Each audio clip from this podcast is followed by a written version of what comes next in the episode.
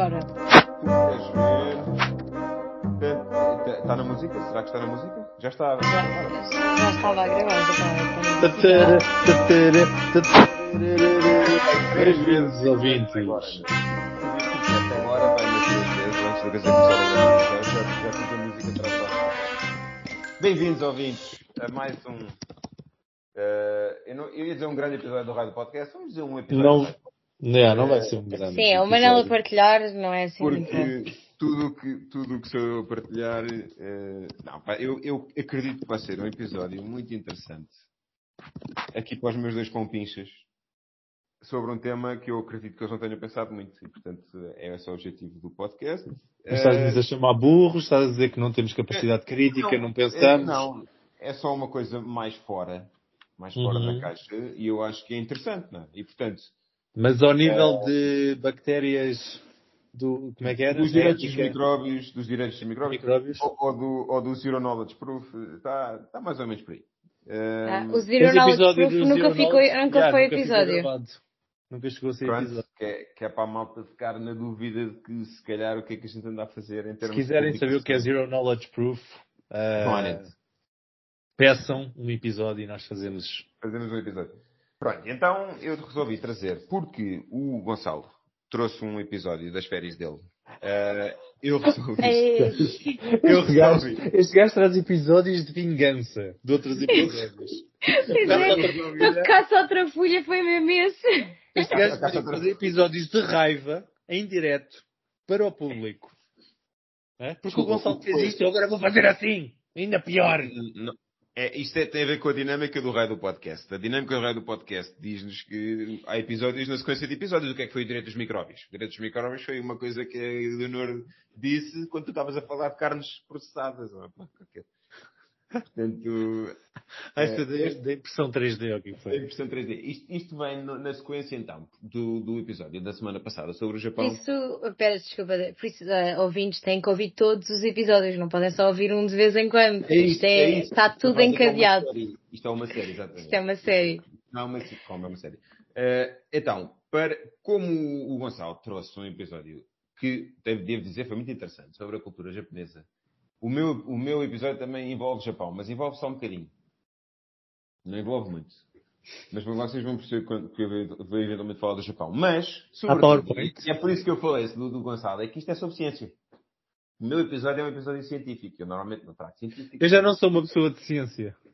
Tu já foste mais, realmente. Já, Mas, já, eh, já, já foi à vida esse. quando era fotografias e quando era carnes processadas eh, 3D e não sei o quê. Sim, agora, agora traz tipo menus de, de, do Japão e cenitas. Eu sou uma pessoa eclética, gosto de falar um Ao pouco. Miyagi. Miyagi. Estamos à espera do Omiyagi. Então, a minha, a minha exposição vai começar com eh, esta ideia, que na realidade não é ideia nenhuma, que é um facto de que nós começamos a ter um clima muito agreste e muito inóspito, em particular em determinadas regiões do globo, devido a uma série de efeitos. Aquecimento global, a subida da água do mar, eh, fenómenos climatéricos mais extremos, como seja eh, furacões e secas e tudo e mais um par de botas. Também por, por causa do crescimento demográfico, estamos com sítios com crescimento demográfico em que, por e simplesmente, já não cabe lá mais gente e, no entanto, continuam a nascer.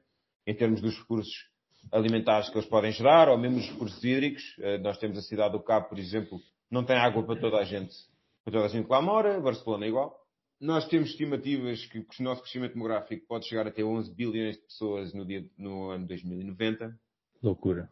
E isto está tudo a colocar muita pressão. Não, já não vamos estar cá. Vai atacar gente. Gente que a gente até se calhar vai gostar muito. É por isso que se calhar a gente, nós queremos manter isto. E portanto isto está tudo, todo- todos estes efeitos, e nomeadamente, sejam eles eh, antropomórficos ou não, está O que é que são efeitos muito- antropomórficos? gerados pelos, gerados no homem, ou, enfim, antropomórficos, eu não sei se é antropomórfico que se diz, mas o antropo eu tenho a certeza que é. Que é tem, e mas, mas podem não ter origem no homem, imagina, pode haver É. um, um vulcão na Islândia, que- daqueles que o Gonçalo foi ver, que de repente entra, e, entra em erupção e rebenta com metade do. e enche isto tudo de cinzas e morremos todos. Efetivamente, o que nós vemos é que isto está a colocar muita pressão em ecossistemas que são frágeis, eh, está a gerar doenças pandémicas, o Covid foi um exemplo, mas pode gerar mais. Uh, muitos desastres O Covid naturais. não foi criado em laboratório? Foi, acho que sim. Acho que os chineses puseram aquilo. uh, foi para mandar abaixo o mercado das criptomoedas, acho. eu. Isso. Assim, e, e depois para, para fazerem vacinas e porem-nos os chips na, não- na- e no É braço. para, para meter as pessoas todas no metaverso. Eu vi, É. eu vi uma notícia, aliás, vi várias notícias que o Covid tinha sido. que os Estados Unidos diziam que o Covid tinha sido criado em laboratório. Não estou a gozar, estava mesmo a perguntar. Se vocês tinham visto. O- Os Estados Unidos, quando diz Estados Unidos, é o Donald Trump ou é. É Não. Não, acho que não foi o Donald Trump, mas posso ir É que se for Donald Trump, eu acho que ele não é representativo. Ou é representativo de uma grande Não, não, parte por acaso acho que não foi. Pronto, então, eh, a verdade é o seguinte.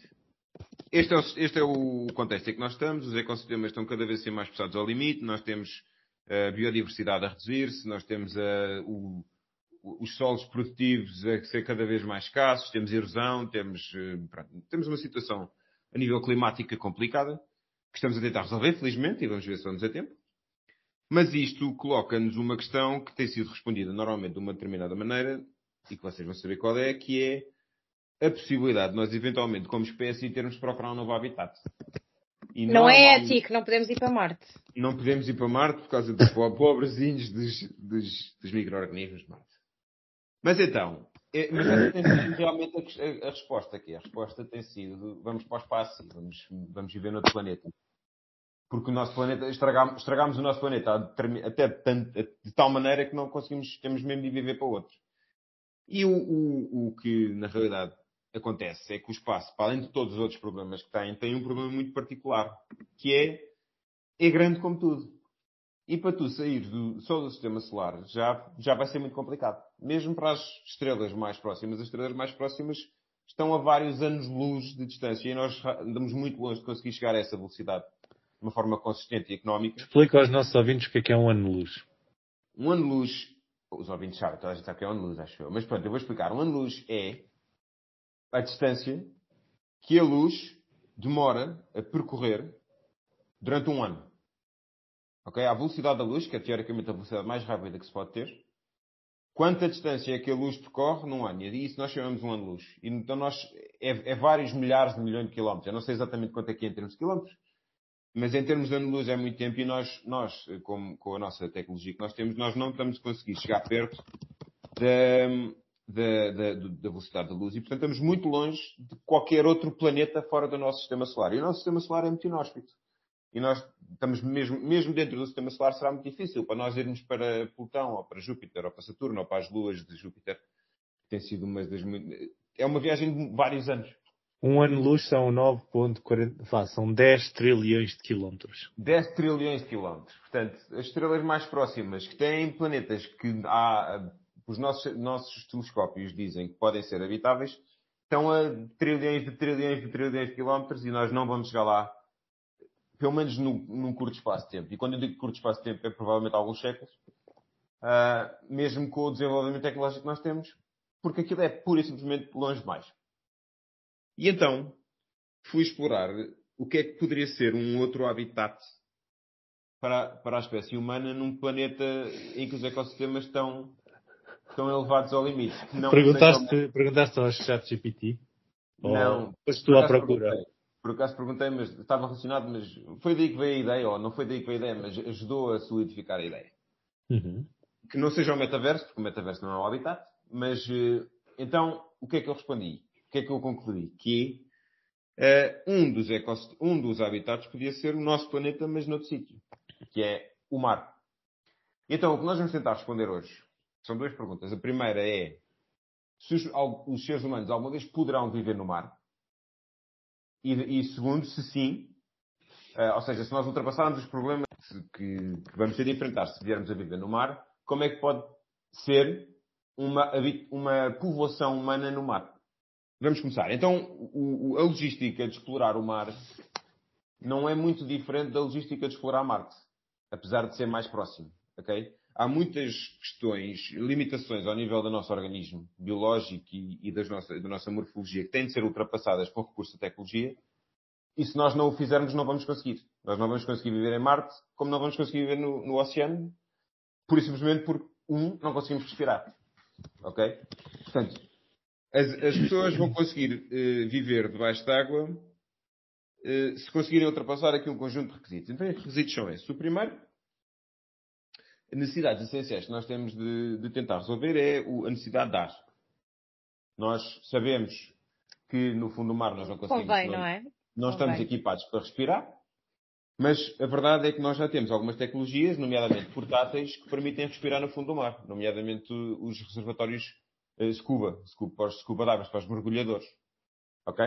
Em que o que é que, o que, é que, esses, o que, é que são esses, esses mecanismos, essas tecnologias? São uh, uh, recipientes de ar comprimido, de gás comprimido, que como está comprimido e como, como é empurrado eh, com maior pressão, entra nos, nos pulmões, empurrando a água para fora. E por isso é que um mergulhador consegue respirar. Isto foi uma, uma criação que foi muito motivada por um tipo chamado Jacques Cousteau, que era um oceanógrafo dos anos 60, uh, eh, e foi ele que criou uh, mais ou menos a, tecnologia. E, portanto, o primeiro requisito que um, uma povoação no, no fundo do mar tem de ter é criar um sistema que crie e recicle ar. Ar que as pessoas possam respirar. O segundo problema, que é um problema possivelmente mais complicado de resolver, é um, a pressão. Então, nós, os nossos corpos evoluíram de maneira a, a, a sermos capazes de, morar, de, viver à pressão de uma atmosfera. Okay? É a unidade de medida de pressão que é normalmente utilizada e que designa, e é a pressão que um ser humano sente uh, quando está ao nível da água do mar e, portanto, tem uma atmosfera inteira em cima dele. E, portanto, a pressão dessa atmosfera nós chamamos de uma atmosfera. O que é que acontece quando nós entramos dentro do mar? A cada 10 metros de profundidade, uh, uh, o, a pressão aumenta em uma atmosfera. Okay? Portanto, 10 metros passa a ser 2 atmosferas, a 20 metros passa a ser 3 atmosferas, a 30 metros 4 atmosferas, etc.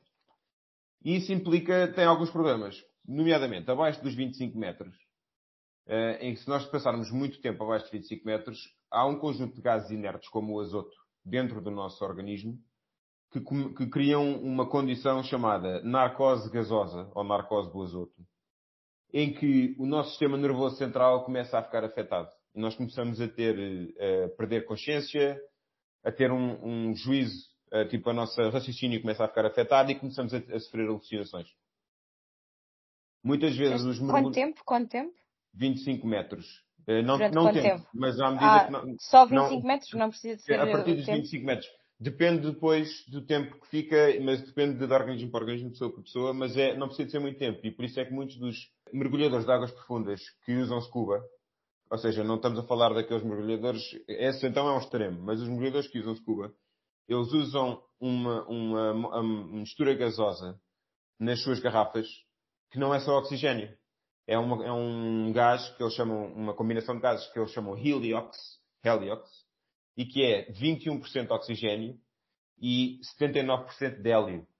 Okay? Isso tem a ver com, isso é um, isto permite, eu não sei exatamente porquê, mas isto permite combater através da, do hélio no sangue, da entrada do hélio no sangue, permite combater esta, esta narcose gasosa e, e, fazer com que os gases inertes não, não, não se acumulem no nosso, no nosso sistema nervoso central. Isto é o primeiro problema de nós vivermos em profundidade. É a pressão. Faz com que nós tenhamos narcose gasosa ou narcose do azoto. O segundo problema que nós temos em relação Pergunta, à pressão... só, só uma pergunta. A, a quantos metros de profundidade é que costumam estar os submarinos?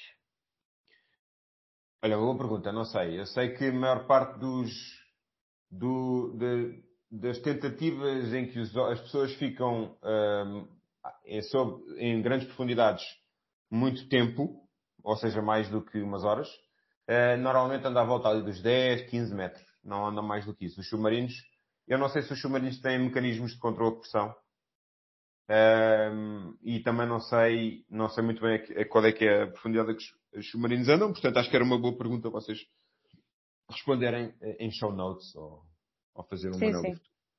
Mas pronto. Podes fazer é, um anel do futuro ou um robô do futuro. fazer um anel do futuro, exatamente. Então, é, o segundo problema associado à pressão é uma, uma coisa chamada doença descompressiva, que os americanos chamavam, chamam, uh, os americanos os ingleses chamam de decompression sickness ou BENS.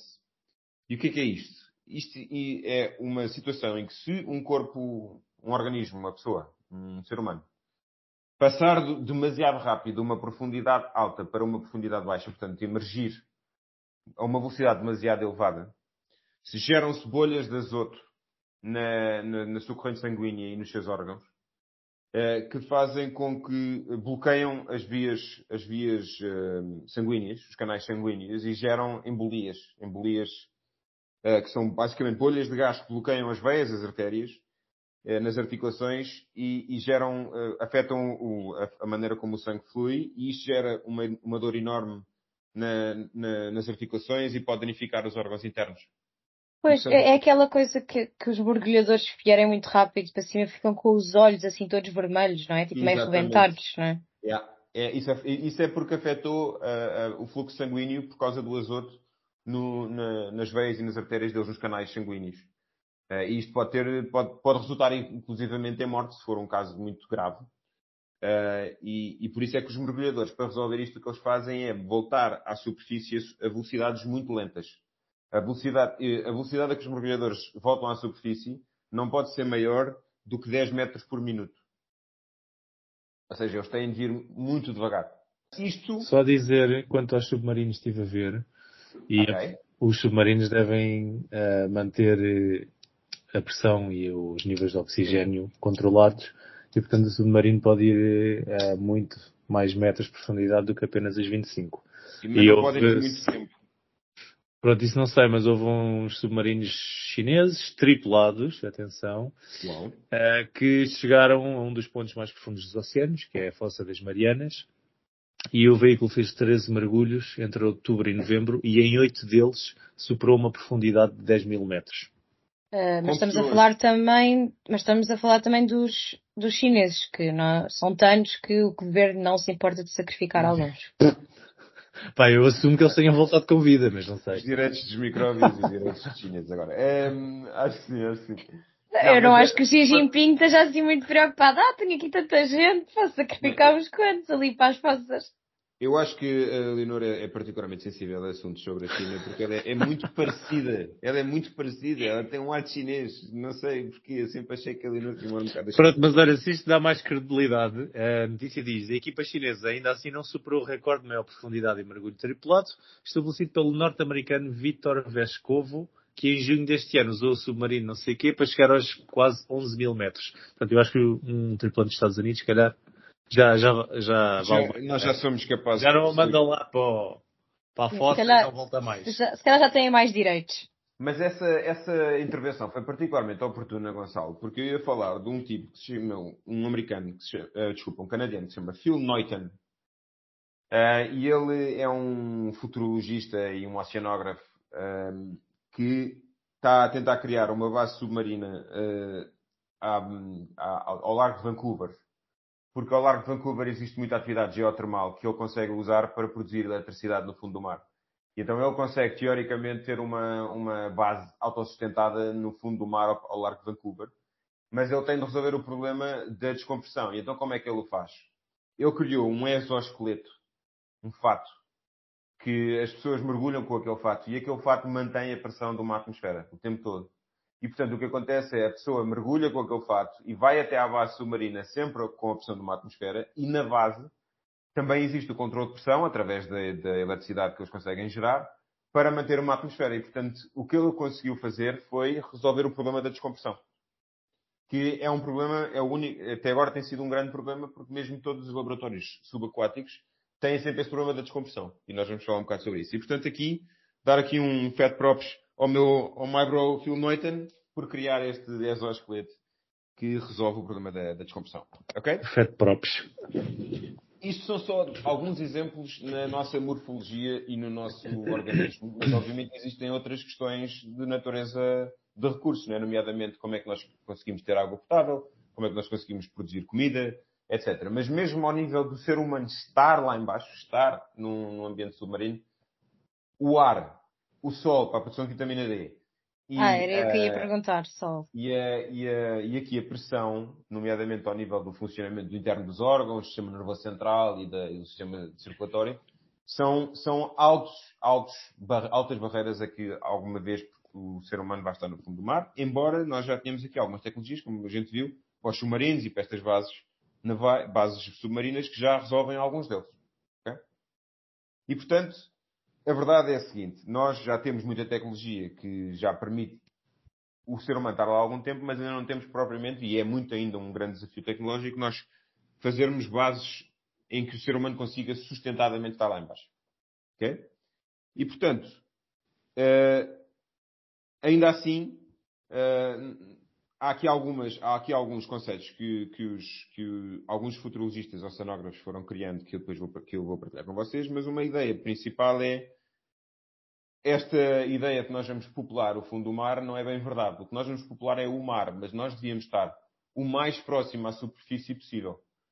Por Também causa, ia perguntar isso.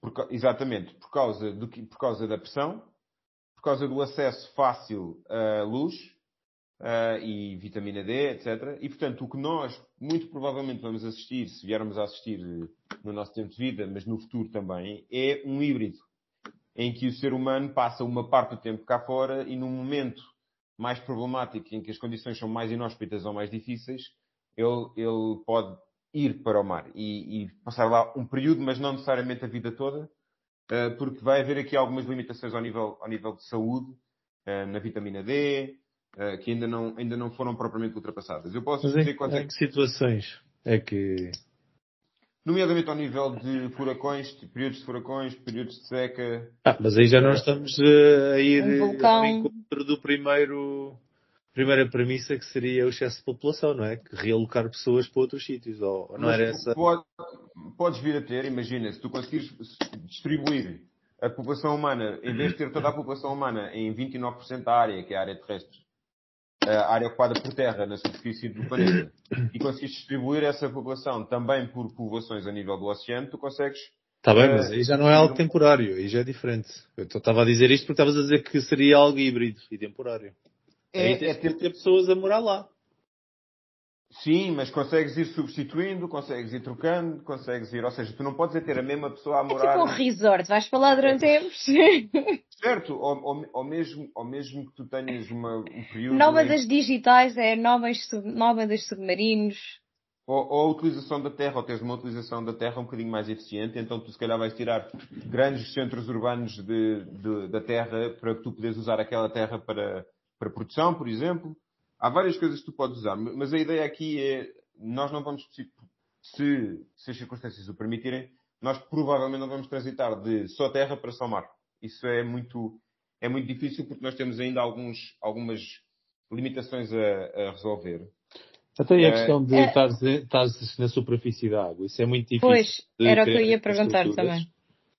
E, uh, íamos estar mais perto da costa ou mais perto, mais depende, longe? Depende do conceito. Há conceitos, lá está, e é por isso que eu vou falar dos conceitos e é por isso que eu vou dizer como é que pode vir a aparecer um povoamento humano no mar, sendo que provavelmente, como vocês já perceberam, vamos tentar fazer com que as pessoas estejam o mais próximo possível da superfície ou até à superfície do mar. Okay?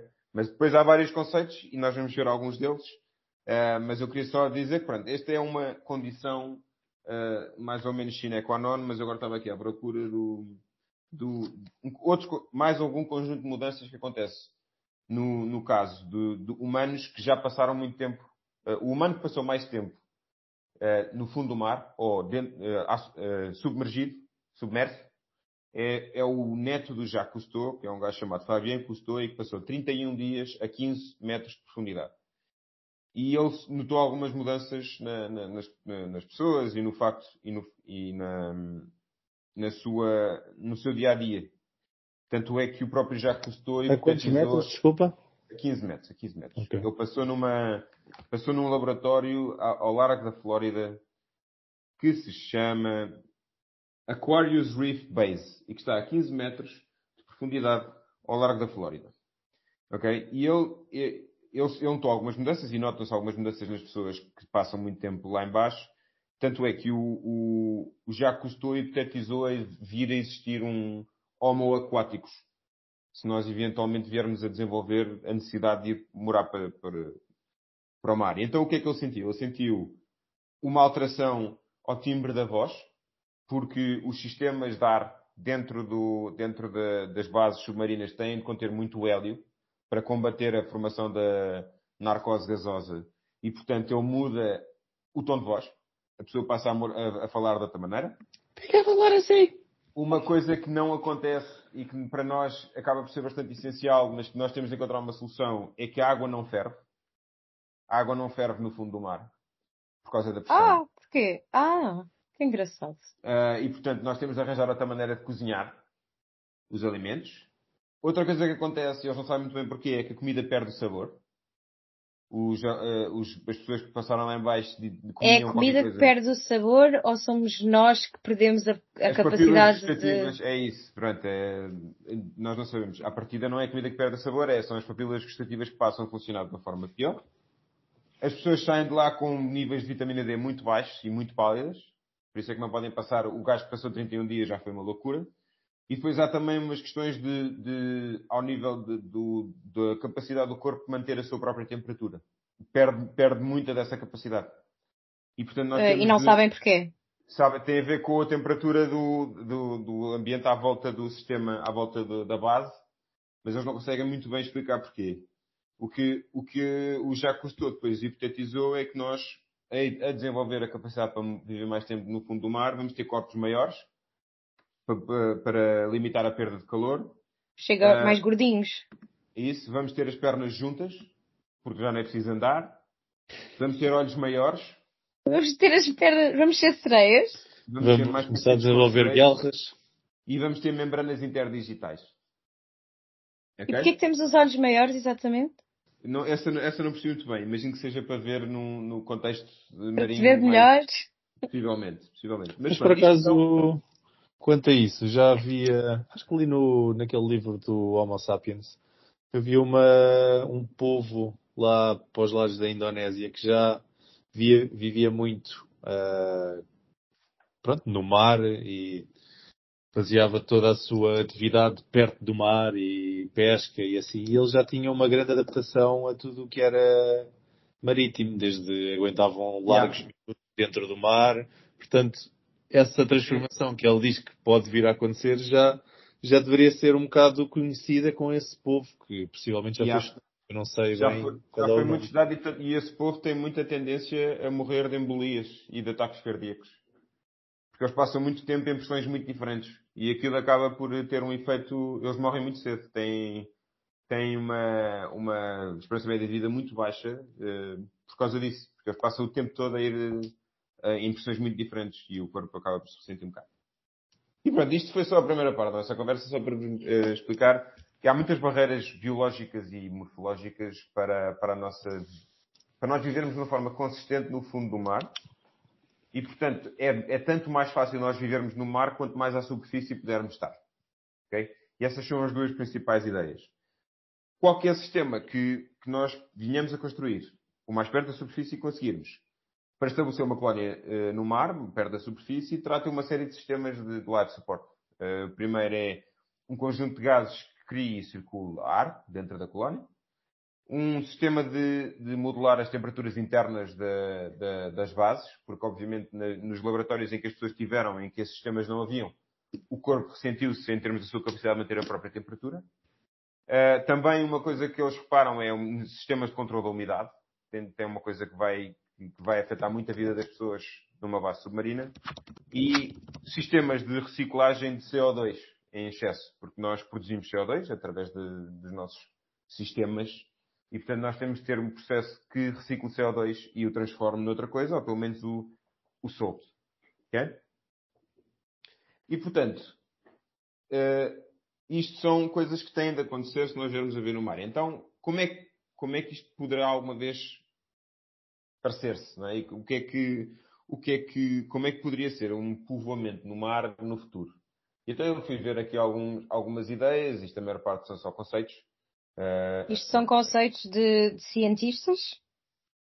Isto são conceitos de cientistas ou de futurologistas ou de arquitetos ou de... Estão a ver esta, esta imagem agora? Este é uma, uma um, este tal Aquarius Reef Base, onde o, Jack, onde o Fabian Cousteau ficou 31 dias contínuos, que está a 15 metros, a 15 metros de profundidade ao largo, de, ao largo de, de, da Flórida. Ok? Vocês podem ver que tem aqui. Como é que é o mar lá? É, é assim agitado ou... acaso não faço ideia, o Pacífico, não faço ideia. É uma boa Porque aqui- Atlântico? Não, o Atlântico. Porque a 15 metros ainda devem estar, deve estar bastante perto da costa, não?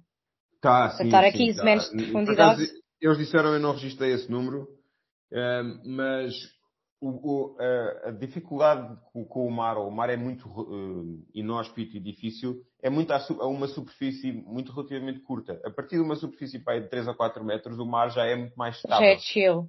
Já é muito mais chill e, portanto, já não vai, ser, já não vai danificar tanto a infraestrutura como, com ondas e com correntes e com tudo e mais um par de voltas, porque já, ele já é bastante mais tranquilo. Mas isto parece uma infraestrutura super sofisticada, tipo, com, mesmo É, é, para manter Sim. ali.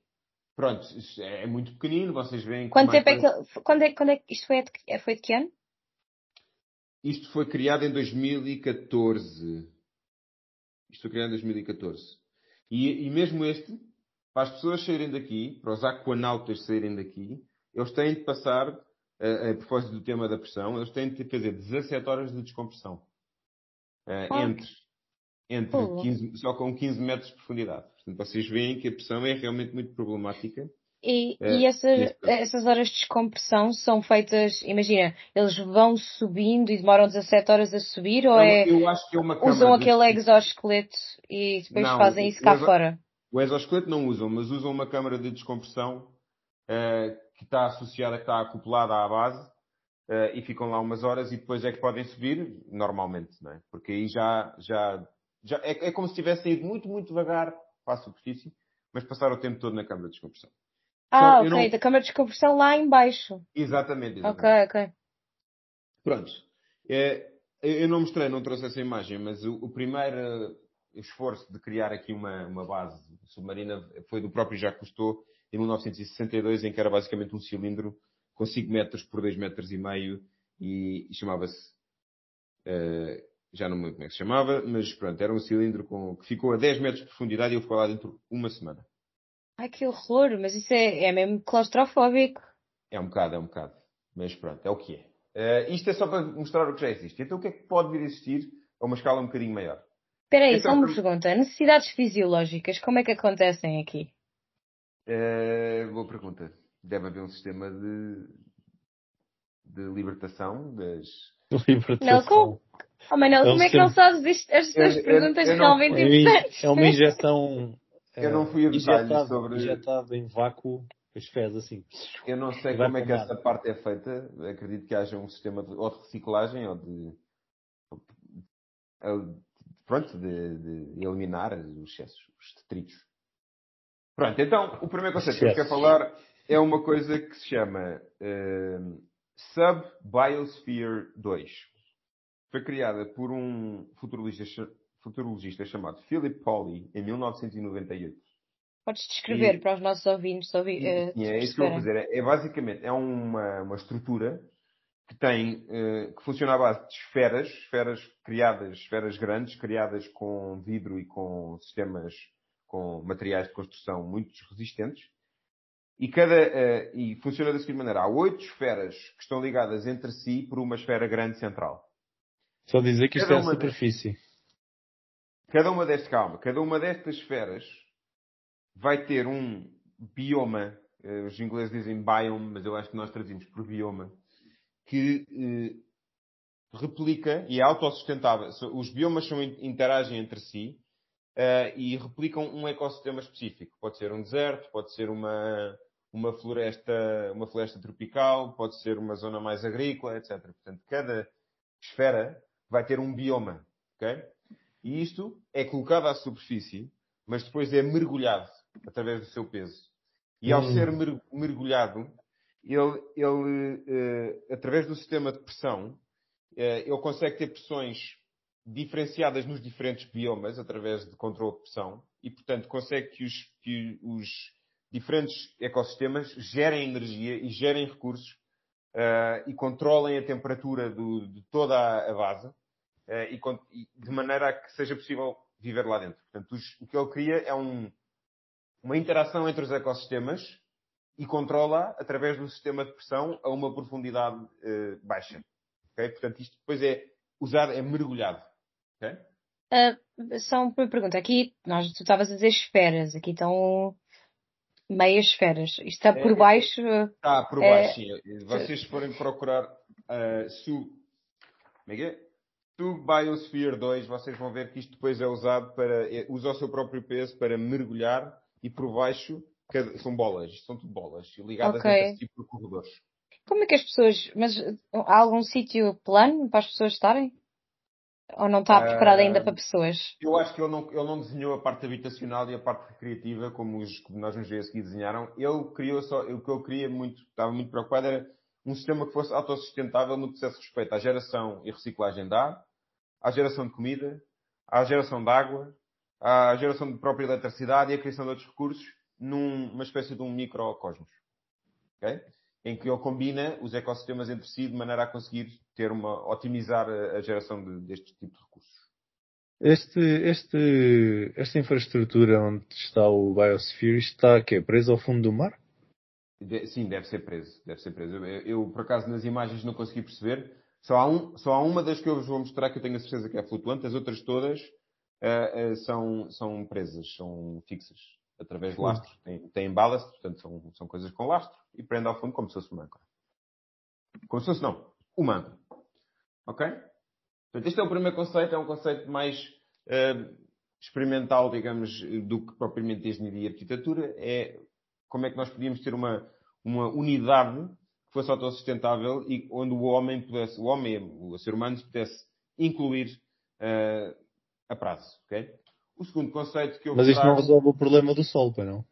Quer dizer, vinham à superfície e apanhar sol, como é que era? Uh, lá está, como está à superfície e tem, uh, tem, Lá está, o sol acaba por entrar.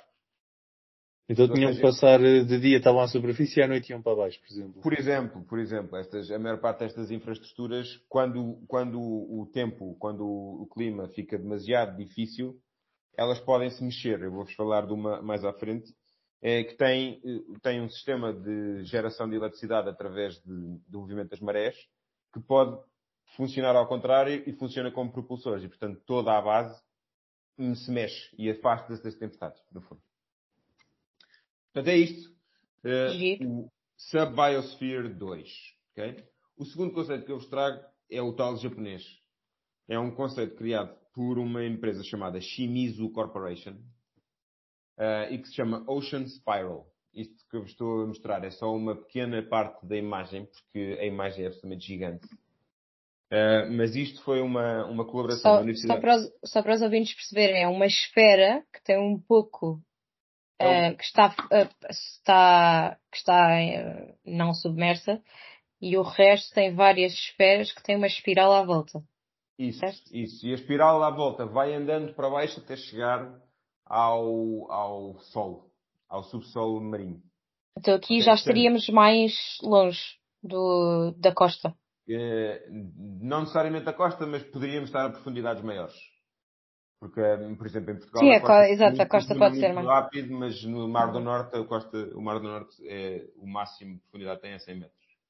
Aqui, o, o conceito do, da Shimizu Corporation, que foi uma colaboração da Universidade de Tóquio com com, a, com esta Shimizu Corporation e que criou esta Ocean Spiral vem do facto de o Japão ter uma grande dificuldade ao nível da, da demografia e da quantidade de gente que tem nos, num, numa, num espaço de terra muito pequeno. E, portanto, eles estão muito, uh, são grandes um, precursores, digamos, desta ideia de morar, de ter uma parte da população a morar pelo menos uma parte do tempo no mar.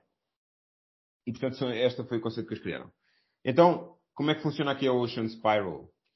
Nós em cima temos uma esfera que tem uh, eh, 500 metros de diâmetro, na qual podem morar 5 mil pessoas, um, que tem um eixo central que tem a produção de ar através de plantas, portanto tem mesmo uh, hortas, no fundo, florestas. Uh, depois, a partir da base desta esfera, isto é onde estão as pessoas, onde as pessoas vão morar, ok? E isto uh, está mesmo, mesmo à superfície, a parte do topo até está fora da superfície.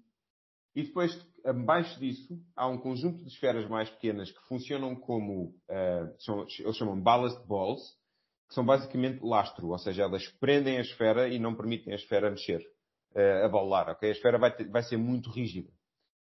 à volta dessas, dessas bolas mais pequenas que fazem peso, há uma, uma, uma espiral que desce e vai, vai uh, prender-se ao chão. Ao chão, onde eles, onde eles vão criar uma fábrica que eles chamam uma fábrica de recursos.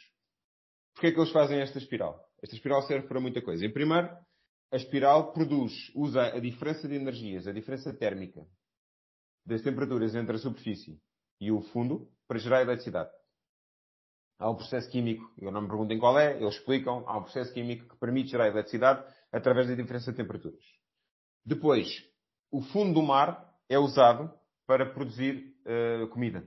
Comida, recursos uh, de comida para, para, para sustentar a população através de, de, de recursos marinhos, portanto, produção de alimentos com base marinha. Uh, eles conseguem produzir água porque têm eletricidade basicamente infinita, não é infinita, mas reciclável ou renovável.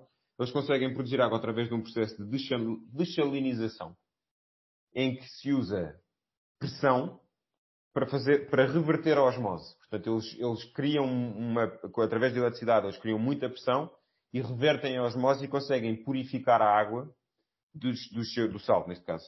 Okay? Mas também usam este processo para produzir sal e para produzir fertilizantes que depois vão usar para, para, para, para as plantas que têm lá em cima. O que é que também há aqui algumas ideias que a Shimizu Corporation já tem vindo a pensar. Para além desta ideia de produção de recursos, etc.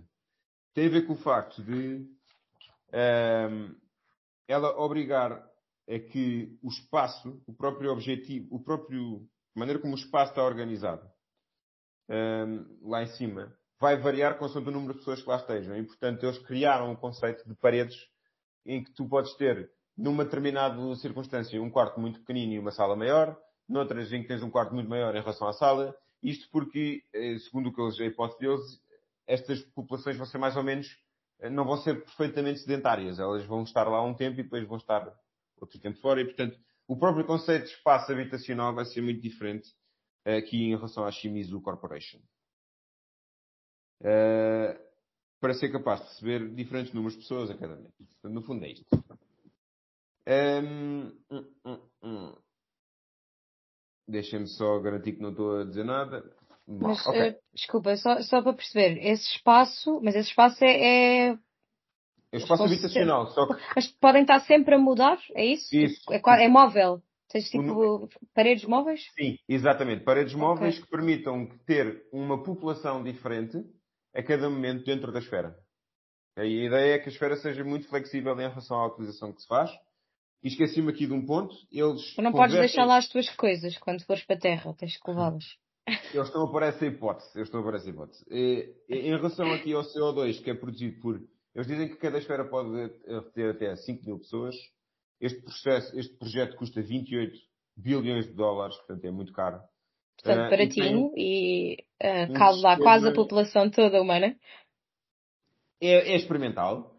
Uh, eles têm um sistema que converte o CO2 produzido pelas pessoas e pelos detritos das pessoas, uh, usando micro, envia este CO2 para o fundo do mar, para a fábrica de recursos, e converte o CO2 em metano, que depois é utilizado para produzir eletricidade também.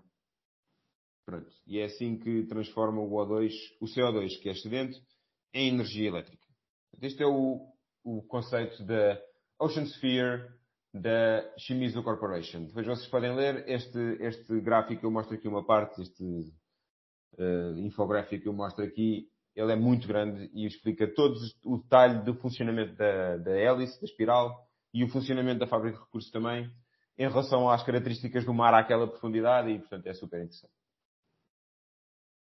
Um terceiro conceito, terceiro de quatro, uh, há mais, mas eu só trouxe estes quatro, é, é uma coisa que também procura resolver o problema da, das diferentes profundidades e do facto de nós, seres humanos, estarmos mais vocacionados para morar à superfície ou perto da superfície. Que é uma coisa que eles chamam Underwater Skyscrapers, e neste caso, um conceito criado por um sérvio chamado Milorad Viadojevic, que se chama Lady Landfill. Okay? E o Lady Landfill é, tem como principal objetivo remover materiais que não sejam uh, degradáveis dentro da água, nomeadamente plástico, uh, usando-os para os reciclar, reciclar esse desperdício e transformá-lo numa fonte de energia. Então, como é que funciona aqui a Lady Landfill? Ela tem três níveis. O primeiro, o nível mais baixo, vocês veem ali que tem umas, uma espécie de umas redes. Aquilo são redes que estão, que captam uh, o plástico e captam os detritos que estão no mar, ok? E existem, como vocês sabem, grandes, grandes zonas do mar que têm muito plástico. Esses detritos depois ascendem, uh, são reunidos, são compactados. Eles depois ascendem a uma segunda, a uma segundo nível, que é o nível em que é feita a reciclagem. É produzida eletricidade, sal, uh, fertilizantes uh, através destes, destes, destes plásticos e também é produzido através da diferença de temperaturas, porque lá está, temos aqui um, uma estrutura, que apesar de ser flutuante, é uma estrutura uh, muito vertical e, portanto, a diferença de temperaturas da parte de baixo à parte de cima é muito grande. E depois acima, um bocadinho abaixo do nível da água do mar e acima do nível da água do mar, portanto uma ilha, é a zona dos residenciais, residencial e de escritórios. Portanto, vocês é, este conceito ganhou o prémio em 2012 para a sustentabilidade, um prémio, agora não lembro qual, mas ganhou vários prémios. Mas a ideia é, foi inspirado na Torre Eiffel. Vocês veem que parece a Torre Eiffel, mas virado ao contrário. Okay? Portanto, aqui está um conceito que se chama Lady Landfill e que, eh, segundo eles, pode ter até 105, 300, 150 a 350 pessoas uh, em cada ilha. Eu deste não tenho custo, peço desculpa.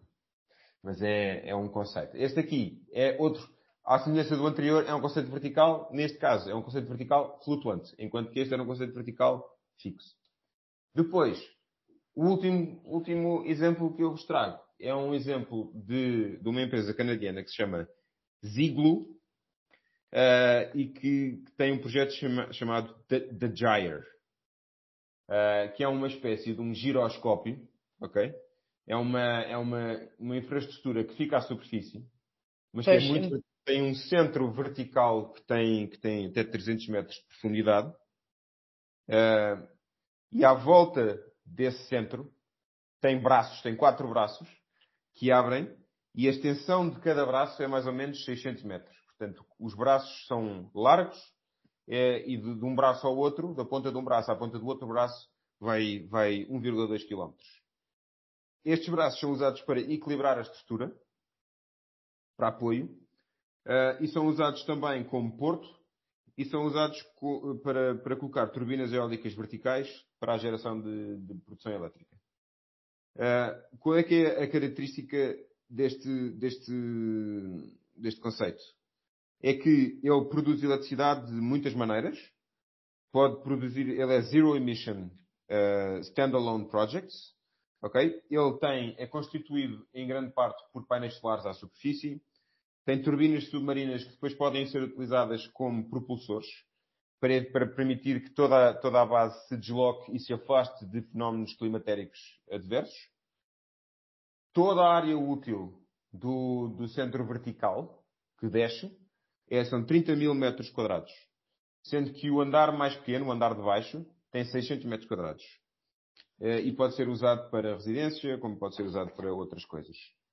Eles usam para ter água, recolhem água da chuva eh, e, e não sei se são autossustentáveis ao nível da geração de comida, por acaso é uma boa pergunta, mas é um conceito que permite, pelo menos, eh, as pessoas, neste momento é um conceito utilizado para fazer research e turismo. no futuro, pelo menos, vai ser utilizado para turismo, que é as pessoas que queiram fazer um turismo uh, associada ao mar de zero emissions podem pegar no seu barquinho e ir aqui para o The Gyre, que vai estar no Oceano Pacífico. Um, e é o turismo é, é o quê? É conseguires ver, ir lá abaixo e conseguires ver uh, o, o, fundo do mar ou é ser, só, ou pode... só apreciar o mar? Pode ser recreativo, pode ser recreativo lá em cima porque os braços, eu não tenho aqui imagem, mas os braços como têm, cada um deles tem 600 metros quadrados, depois vai ter atividades recreativas tu podes criar ah, em cima é quase um cruzeiro. É um quer cruzeiro, dizer, é, é, um cruzeiro, quer dizer, não é quase um cruzeiro, um cruzeiro é muito mais pequeno do que 600 metros quadrados, acho eu.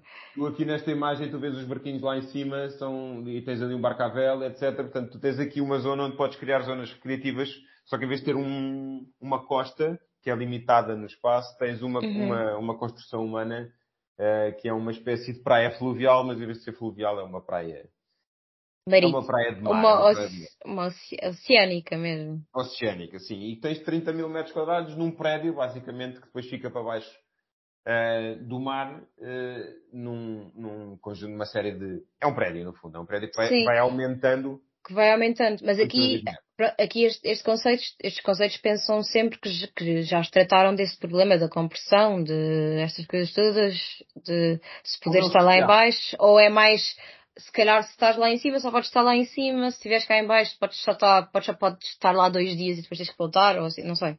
Sim, eles, está é- pensado ou ainda não? é- tem a ver com aquilo que eu disse no início. Todos eles têm sistemas de life support para uma série de coisas. E um deles eh, para, para o ar, para modelar as temperaturas internas, para controlar a umidade, para, para reciclar CO2, para produzir comida eh, e também para controlar a pressão atmosférica. Ok? Se só consegues estar lá dentro quando tiveres controle da pressão atmosférica. Se não tiveres, bastava uma pessoa subir um andar e tinha problemas de, de narcose gasosa, tinha azoto, doelhas, doelhas as, eh, as joints, não sei como é que se diz, as eh, Articulações. articulações.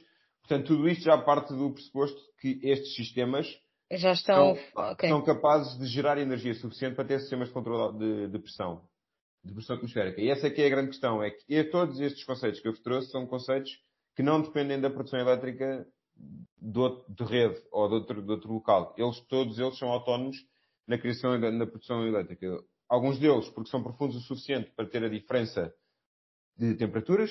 Este porque tem muitos sistemas e muitos processos que produzem eletricidade renovável através do vento à superfície ou através da- do- das marés eh, no na- em baixo ou através do- da luz do sol à superfície. Portanto, isto são alguns conceitos que nós já estamos, que já se foram criados, que são teoricamente fazíveis. Alguns deles não existem, obviamente.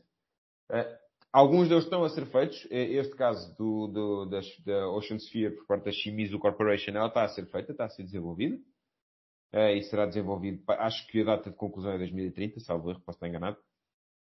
E todos eles são mais ou menos conceitos protótipo para nós virmos a ter comunidades autossustentáveis, de sem emissões, de seres humanos a morar e a viver no mar e a tirar a pressão dos nossos ecossistemas frágeis que neste momento estão a ser colocados em, sob pressão por parte das atividades eh, da atividade humana e de acidentes de causa natural. E é isto. A construção destas coisas, muita dela é feita debaixo d'água, ou a maior parte é feita cá fora e depois metem dentro d'água. Isto, É. fazer estas construções debaixo d'água deve ser um grande desafio. Pois é isso, é isso. Eu, uma das, uma das ah, coisas que eu li é as preocupações que eles têm que isto seja ah, 3D printable. Mas, Hum. mas eu não sei até que ponto é que, ah, ou seja, eu não sei até que ponto é que isto não, não, não precisa de, obviamente precisa de um estaleiro para construir estas coisas e depois precisa de ser transportado como qualquer, como qualquer infraestrutura fixa no mar, nomeadamente as plataformas petrolíferas. Sim, e- mas imagina, mesmo que fosse isso, mesmo que seja construído cá fora, imagina, isto são estruturas, por exemplo, esta imagem, isto vai até mil metros de profundidade, se não mais. Ou seja, tu depois vais ter que ser, sempre ter um trabalho de Mas como é que tu, juntar peças debaixo do oceano, seja Posso juntar mostrar? parafusos. Vocês estão a conseguir ver eh, o, o site que eu estou a ver agora? Sim. Sim, mas só, só, só uma coisa, quando estás a construir, quando estás a construir debaixo d'água, consegues ter alguma coisa que, que tipo, tira a água, não é? Vai, ter, vai sempre entrar água. Deep Sea Gondola, 2500 metros. Não, Dentro. yeah, 2200 metros, que produz, fiz- faz uma série de coisas e depois aqui eles usam eh, as diferentes coisas e a, e a eletricidade é depois transportada cá para cima. Através da Ah, espiral. Não, tu consegues construir infraestrutura, infraestrutura no fundo do mar. Ahm, acho eu, não tenho a certeza, que consegues, eh, ou seja, tem de ser mais ou menos pré-montada e depois mergulhada. E agora tu podes fazer algum trabalho lá em baixo de junção de partes, etc. E depois removes a água com bombas e com através de recorrendo a pressão, mas construir, construir no fundo do mar não consegues. Não consegues chegar lá com o cimento e fazer isso, não consegues. Pois, Portanto, pois é isso, eu acho que Há algumas, é mais algumas essa- mas isto é possível de fazer. Neste momento, a- Ocean Sphere, temos toda- todas as tecnologias necessárias para fazer. Se isto depois é, como eu disse no início, não é? Não há este é, o, um- este é o que vai ser para 2030. este é o Shimizu Corporation que está a fazer para, eu penso que seja para 2030. Eh, eles tinham aqui essa informação, mas pronto, é... não tenho aqui essa informação. Posso, posso atualizar no show notes, se fizer sentido.